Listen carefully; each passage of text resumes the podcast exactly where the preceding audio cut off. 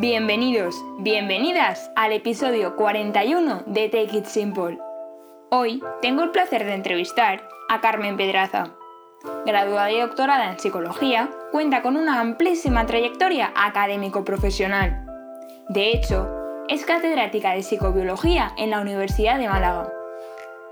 Con ella vamos a hablar sobre depresión inducida por estrés y los mecanismos implicados. Dicho esto, empezamos la entrevista. Buenas tardes, tenemos hoy a Carmen Pedraza, eh, catedrática en la Universidad de Málaga en psicobiología. Buenas tardes, Carmen, ¿qué tal estás? Hola, buenas tardes, Alicia. Pues bien, aquí eh, contenta porque pueda participar en tu programa. La verdad es que me hace muchísima ilusión que estés hoy aquí con, con nosotros. Es un enorme placer tenerte y sobre todo muchísimas gracias por, por tu tiempo. El placer es mío. Gracias a ti por invitarme. Genial, pues eh, te quería hacer una serie de preguntas en torno a la investigación que, que llevas. La primera, y estas, como bien dice el título del podcast, van a ir sobre la depresión inducida por estrés. En este sentido, lo que me gustaría un poco empezar la entrevista conceptualizando qué es la depresión y qué es el estrés. Vale, bueno, empiezo con el estrés. A ver, la, la, respuesta de estrés es una respuesta en principio normal del individuo para hacer frente a una situación amenazante.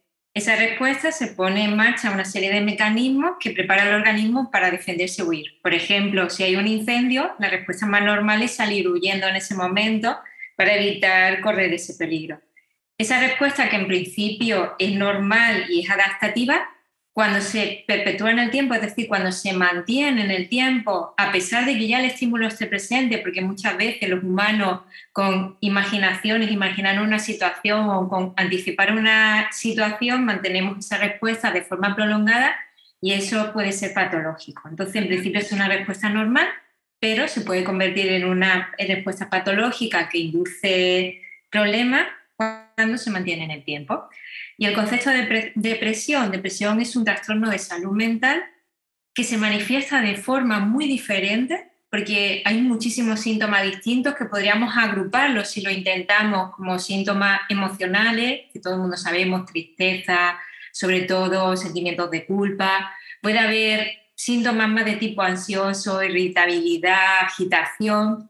Puede haber también síntomas cognitivos o alteraciones cognitivas, donde la persona tiene dificultad para concentrarse, problemas de memoria e incluso somático. La persona puede tener dolor, puede sentir una fatiga increíble, cansancio, etcétera, etcétera. El problema es que hay tanta variedad de síntomas que es muy difícil encontrar dos personas que cursan depresión de la forma similar. Y actualmente eh, se está eh, alertando a la sociedad y las entidades sanitarias también están alertando porque posiblemente será la próxima pandemia. Actualmente uno de cada cinco personas sufren al menos en un momento de su vida un episodio depresivo, pero según la OMS en los países desarrollados parece ser que va a ser la primera causa de discapacidad mundial. Y no solo va a conllevar un, aporte económico y un gasto económico por esos problemas que tienen las personas, por el asentismo laboral, por todos los problemas, sino porque muchas veces sufrir depresión lleva asociado a sufrir otros problemas, como por ejemplo aumenta el riesgo de diabetes, aumenta el riesgo de asma, normalmente también aparece de forma comórbida problemas de ansiedad, aumentan los problemas cardiovasculares e incluso la mortalidad. Entonces es un problema social importante y como no tomemos medidas va a ser la próxima pandemia. Y toda esta situación que hemos tenido por COVID ha aumentado inclusive los casos de trastorno de salud mental en general y de depresión en particular. Yo lo que sí que me he estado fijando es que eh, antes, por ejemplo, eh, en comparación con ahora, las, eh, las patologías o la depresión, el estrés y los problemas de, mm, eh, de salud mental eh, estaban como más, tenían un índice menor y ahora como se, ha, se han elevado muchísimo. De hecho, las llamadas de urgencias procedentes de adolescentes se han incrementado a raíz de la pandemia un 50%. Pero yo creo, corríjame si me equivoco, que la pandemia lo ha incrementado pero no ha sido todo la pandemia, porque si nos ponemos a comparar con estudios de hace 10 años o, con tasas de hace 10 años, sí que vemos que ha habido un aumento. ¿Por qué crees, ¿Y por qué crees que ha habido este, este aumento? Entre otras cosas, como eh, yo trabajo y es uno de los títulos de, este podcast, el estrés puede ser un factor, el principal factor ambiental que, induce depresión, pero hay muchísimas cosas, aparte de, del estrés, la falta o el aislamiento social, el contacto social es fundamental para mantener una regulación emocional estable y sana y hemos tenido un periodo donde ha sido bastante complicado eh, mantener relaciones sociales, el contacto físico. También eh, toda la situación mundial tampoco ayuda, toda esa situación estresante, el estilo de vida que tenemos, la alimentación, si no es adecuada, también puede favorecer el aumento, la falta de ejercicio físico etcétera, etcétera. Es decir, existen muchos factores y es muy difícil siempre atribuirlo a uno solo. La depresión se debe a muchas causas. Hay alguna predisposición genética que se conoce bien y factores ambientales como el estrés principal. Y también es importante cómo la persona interpreta esas situaciones, no solamente depende del estresor en sí, sino de esa interpretación y a veces una interpretación un poquito más catastrofista puede inducirlo entonces, son distintos factores y en nuestra sociedad todos estos problemas están aumentando, la situación estresante, la incertidumbre por toda la pandemia, la crisis también económica que ha habido, ahora toda la situación internacional con la guerra, toda esa incertidumbre es uno de los factores, la falta de contacto hmm. social que hemos eh, comentado y también un poquito el estilo de vida que, que solemos llevar. Pues la verdad es que me parece muy interesante toda esta información que nos das eh, y en esta línea me gustaría abordar un poco cuáles son los mecanismos neurobiológicos que están implicados en la depresión inducida por estrés. Bueno, en la depresión y más concretamente en la depresión inducida por estrés. Vale, bueno, eh, cuando existen situaciones estresantes, especialmente crónicas, se empiezan a desregular muchísimos sistemas en el organismo. Uno de, de esos sistemas es un sistema hormonal, la hormona que conocemos como estrés, que es el cortisol, que es fundamental para lo que comenté anteriormente de ese proceso de huida y de lucha, y porque moviliza energía, porque hace que haya taquicardia, que, no podamos, que podamos salir corriendo. Por ejemplo, si es una situación estresante, cuando se produce un proceso de estrés crónico, se altera ese eje, se altera la regulación y ese aumento de cortisol va a alterar otras cosas. Esas otras cosas que alteran son muchísimas. Una de ellas, por ejemplo, aumenta la inflamación.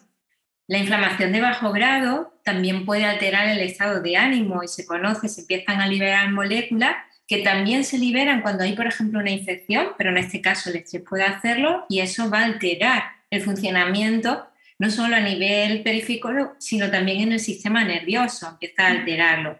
Empieza, eh, afecta, entre otras cosas, a estructuras que llamamos o que están implicadas, mejor dicho, en la regulación emocional.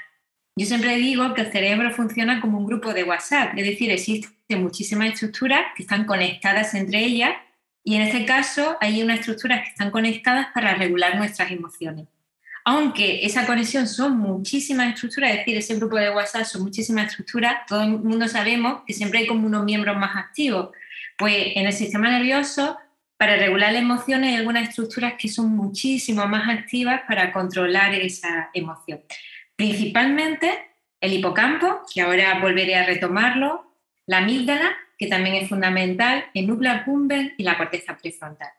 Esas estructuras que están conectadas entre ellas, por ejemplo, el estrés afecta muchísimo al hipocampo. El hipocampo es una región importante para el aprendizaje, pero ahí también tiene lugar un proceso que es la formación de nuevas células, de nuevas neuronas aunque hasta hace muy poquito se ha estado discutiendo si en humanos existe o no existe neurogénesis, los datos parecen señalar o parecen indicar que sí existe. ¿Y para qué sirven esas nuevas neuronas que se forman en el cerebro y esas nuevas células? Porque no solamente se forman neuronas en esa región.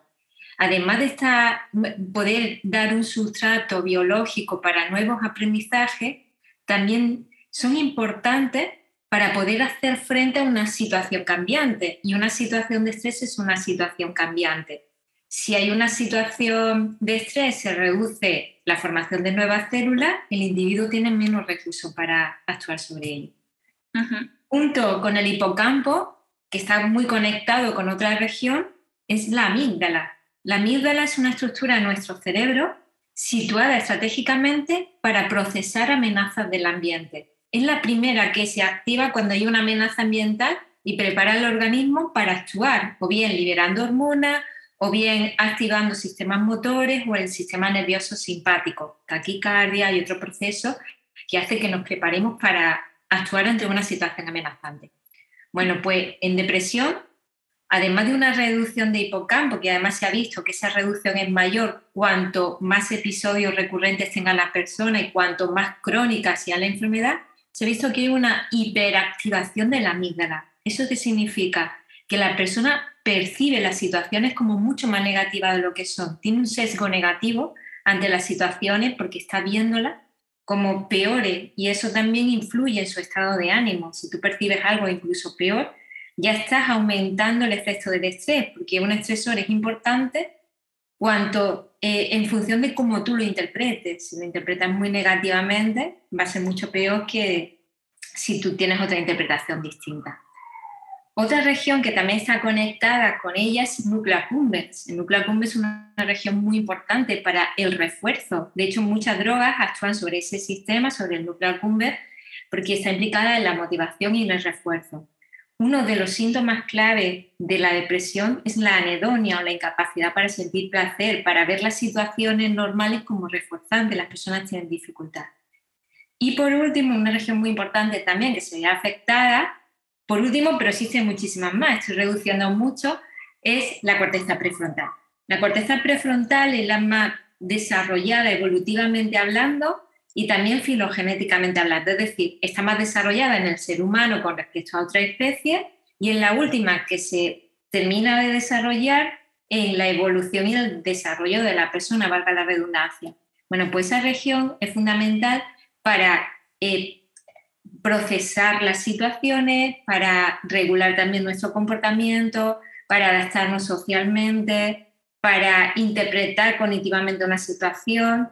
Entonces también se ve afectada en, la situación de depresión. De hecho, hay una hipoactividad de una parte de esa región que cuando se produce esa hipoactividad, la persona tiene menos capacidad para moverse, habla menos, todos esos son síntomas que aparecen también en depresión.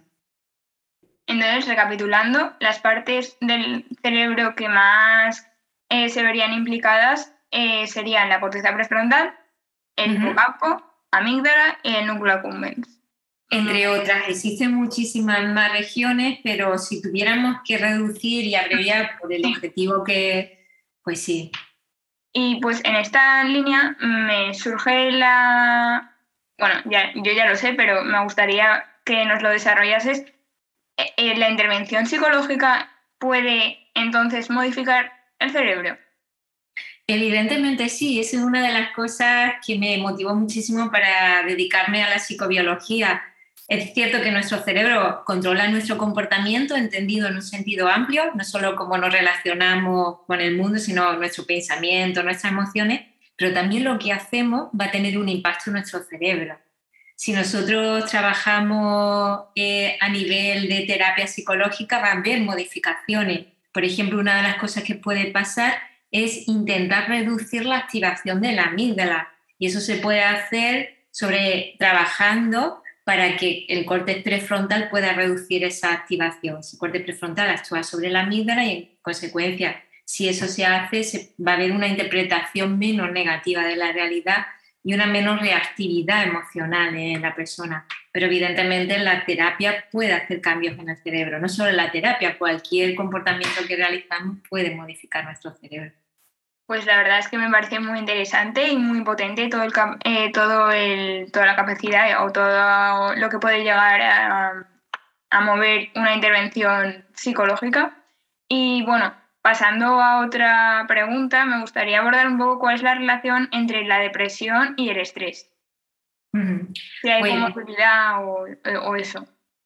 Pues básicamente lo que te he comentado, el estrés, eh, con todos los cambios que se producen a nivel neurobiológico, puede afectar ese sistema implicado en la regulación emocional, puede alterar la neurogénesis hipocampal que hemos comentado antes y en consecuencia la capacidad de la persona para adaptarse a esas nuevas situaciones. Ese estrés puede aumentar citoquinas, es decir, moléculas inflamatorias que también se han relacionado con depresión, puede disminuir moléculas implicadas en la plasticidad. La plasticidad no es otra cosa que esa capacidad que tiene el organismo para adaptarse a situaciones cambiantes y en consecuencia también puede afectar. Es decir, ese estrés puede alterar todo el sistema que está implicado, entre otras cosas, en la regulación y en el control emocional y en consecuencia puede favorecer que la persona tenga sintomatología depresiva que puede incluso desarrollar una depresión. Ese estrés no es lo mismo que si hay en periodo adulto, por ejemplo, que en periodo sensible del desarrollo. Periodo sensible del desarrollo el impacto va a ser mayor, aunque no todos los niños, por ejemplo, que sufren maltrato, cualquier tipo de maltrato, van a sufrir depresión de, de adultos, pero sí suelen ser más vulnerables a sufrir depresión cuando se expongan a un estresor del día a día, por ejemplo. La verdad es que me parece muy interesante, ya te digo. Además, eh, y otro punto así destacable eh, que me llama la atención es eh, que no somos mente y cuerpo o cerebro y cuerpo, sino que es todo en uno. Al fin y al cabo, lo que repercute en el cerebro termina repercutiendo en el cuerpo, por, vamos, que no están separados. y de hecho, el, bueno, hace unos pocos días veía un, una noticia de una investigadora española que decía que el psicólogo del futuro es aquel que nos preguntará qué ejercicio hacemos y qué comemos en, nuestro día a día. O sea que cada vez veo que se está teniendo más en consideración todo este tema de, de unión mente-cuerpo. Me parece muy interesante. Sí, es que es fundamental. Todo nuestro estilo de vida va a aumentar la resiliencia al estrés, es decir, la capacidad para hacer frente al estrés o al contrario, va a potenciarla. Si nosotros, aunque vivamos una situación estresante, hacemos ejercicio físico, que además sabemos si es de una característica determinada, va a mejorar la plasticidad cerebral, va a mejorar la formación de nuevas células, va a reducir o va a regular, mejor dicho, los niveles de cortisol, va a regular también el equilibrio entre moléculas pro y antiinflamatorias, todo eso hace que la persona tenga más capacidad para hacer frente. La alimentación también es importante. Los nuevos aprendizajes que también van a influir en nuestro cerebro, el contacto con la naturaleza, las relaciones sociales, todo ello pueden aumentar porque además todo tiene cambio y reproducción a nivel del organismo, a nivel de nuestro sistema nervioso, de nuestro cerebro, va a hacer que la persona pueda tener más resistencia, más resiliencia a los efectos negativos del estrés o al contrario, si su estilo de vida es sedentario, con comida que conocemos entre comillas, basura, con pocas relaciones sociales, con poca estimulación cognitiva, todo ello va a hacer que una persona tengan menos resistencia a esos efectos negativos porque no podrá compensarlo o no podrá amortiguar esos efectos negativos, sobre todo. También muy importante cómo la persona interprete las situaciones, que también se puede trabajar esa interpretación. Y otra cosa, ah, otro aspecto que me llama la atención, eh, como has dicho, es todo el proceso de neurogénesis, porque no, no sé si somos de todo conscientes de que se pueden regenerar eh, otras células u otras neuronas. Y pues me ha parecido interesante eh, lo, que, lo que has dicho. Y bueno, pasando a otra pregunta, em, me gustaría un poco abordar cuáles son las estrategias eh, que le darías a la sociedad general para un poco manejar o gestionar el, el estrés. Pues básicamente ya lo hemos comentado, es decir, tener un estilo de vida lo más saludable posible, con dieta también equilibrada, lo que conocemos como dieta mediterránea, con un alto porcentaje de vegetales, con eh, una reducción de grasa saturada en esa dieta, el mantener el peso más o menos estable, porque también se ha visto que cuanto mayor, por ejemplo, es el diámetro de la cintura, más riesgo de síndrome metabólico y más fijación cerebral.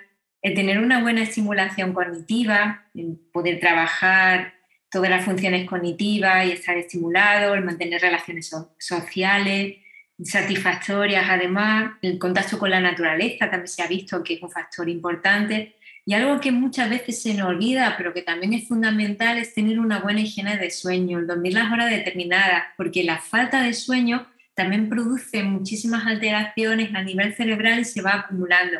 Y muchas veces priorizamos otras cosas, pero nos olvidamos de ese factor tan importante y tan fundamental para la regulación emocional también. De hecho, el día que dormimos poco, al día siguiente estamos más irritados o tenemos muchísima más fatiga, como falta de motivación. Entonces, también es, un factor importante, entre otras.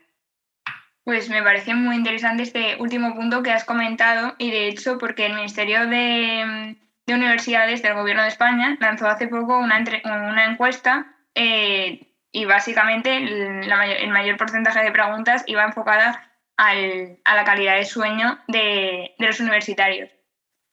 Y bueno, pues eh, estas han sido un poco las, preguntas que te quería realizar. Eh, comentarte también, em, sí, otra pregunta que me ha surgido en resumen como de todas estas es que has dicho varias cosas eh, que yo veo que antes eran como más común el contacto con la naturaleza, el contacto también, o sea, el trabajo social, el, el sueño, porque al fin y al cabo también estaba bastante regulado por el contacto con la naturaleza, lo veo como más factores que se daban antes, como muy característicos de épocas anteriores de la humanidad, y ahora con todo el tema de industrialización, eh, de redes sociales y de, utilizar dispositivos digitales a altas horas de, la tarde-noche y tal, pues veo que por ahí puede ir un poco encaminado el hecho de, que sean tan disparadas las cifras de, de problemáticas de salud mental. Sí, bueno, siempre es muy difícil atribuirle a una sola causa un problema de este tipo, pero puede ser factores que estén influyendo, evidentemente. Eh, también somos más sedentarios que, en épocas anteriores. El contacto social también se ha reducido, muchas veces está mediado por pantallas o por medios digitales, no contacto físico directo, que, que ya sabemos que es fundamental y lo hemos descubierto en el tema de pandemia. También esa parte pero también vivimos como más estresados, es decir, me apremia toda esta nueva sociedad donde la inmediatez es fundamental y si te mandan un mensaje tienes que responder de inmediato, también las presiones que nosotros nos ponemos, todo, es decir, puede ser muchísimos factores los que estén influyendo y estén eh, siendo los responsables de ese aumento de las cifras tan alarmantes. Ahora, una de cada cinco personas van a sufrir un, un episodio de depresión a lo largo de su vida y van en aumento, además, están aumentando. Tenemos que hacer algo. Y luego, eh, ya para terminar, la última pregunta que te quería hacer es si has visto algún aspecto que te ha llamado especial atención en tu formación y experiencia en el ámbito de, de la psicobiología. Bueno, yo desde el primer día de clase dentro de la psicobiología me enamoré de ella y fíjate, sigo aquí. me asomé al sistema nervioso y la verdad que es tan fascinante que, que me enganchó. Me gustó algo que ya hemos comentado, aunque no me podría quedar con casi nada, pero porque son tantas las cosas que me gustan, porque me encantó que, bueno, nuestro cerebro es fundamental para controlar nuestro comportamiento, pero también lo que hacemos, lo que vivimos, nuestro ambiente también va a impactar nuestro cerebro y eso es fundamental. Y esa plasticidad y ese intercambio bidireccional me pareció fascinante. Pero me gustan tantas cosas dentro de la psicobiología y creo que son tan importantes tener en cuenta la formación de psicólogo y la formación en general que, no podría quedarme con algo en concreto. Sí, algo que me gusta de hablar con, la gente que viene al podcast es eh, cuando mostráis vuestra vocación por vuestro trabajo, la verdad es que me encanta recibirlo desde el otro lado de la pantalla, me encanta. Bueno, mi vocación viene desde pequeña. Yo ya hacía experimentos con 5 o 6 años psicobiológicos, así que mi vocación es muy antigua, pero el primer día de clase dije, ya, esto es lo que me quiero dedicar, lo tengo clarísimo. Pues la verdad es que me encanta. ¿Y cuáles eh, o qué investigaciones a día de hoy estás, estás llevando? Bueno, actualmente tenemos tres proyectos eh, financiados por el Ministerio o bien por la Junta de Andalucía en nuestra comunidad y están basados básicamente en estudiar los efectos del estrés sobre el desarrollo de depresión y los mecanismos neurobiológicos implicados. Realmente estudiamos distintos tipos de estresores. Estresores, por ejemplo, tipo bullying, que puede hacer cuando se produce en adultos. Estresores parecidos al maltrato físico eh, de, hombres hacia mujeres, modelos animales, evidentemente. Estamos estudiando esa parte y los mecanismos neurobiológicos implicados.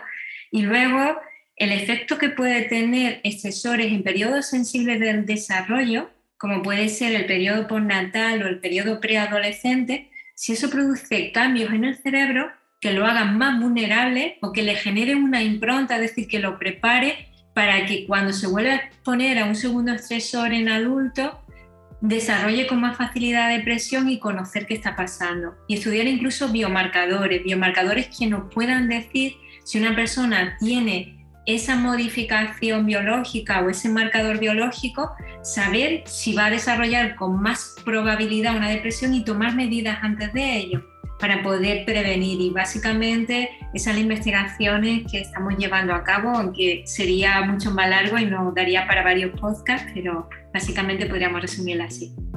Pues la verdad es que me parecen muy interesantes y bueno, pues hasta aquí la entrevista. Muchísimas gracias por haber accedido a participar. Ha sido todo un placer y muchas gracias. Yo también te quería dar las gracias, como te anticipé, de dar la posibilidad de contar lo que hacemos en laboratorio, porque cuando recibimos financiación pública tenemos una responsabilidad con la sociedad y poder contar un poquito de aquello que estamos haciendo con, dinero público. Así que muchísimas gracias por invitarme y te deseo muchísima suerte. En esta etapa. Antes de terminar, me gustaría agradecerte el haber escuchado el podcast y en especial a Carmen por haber participado en el mismo. Además, os he de recordar que Take It Simple cuenta con la colaboración de la empresa Psara Ediciones y con. Dicho esto, nos escuchamos a la próxima.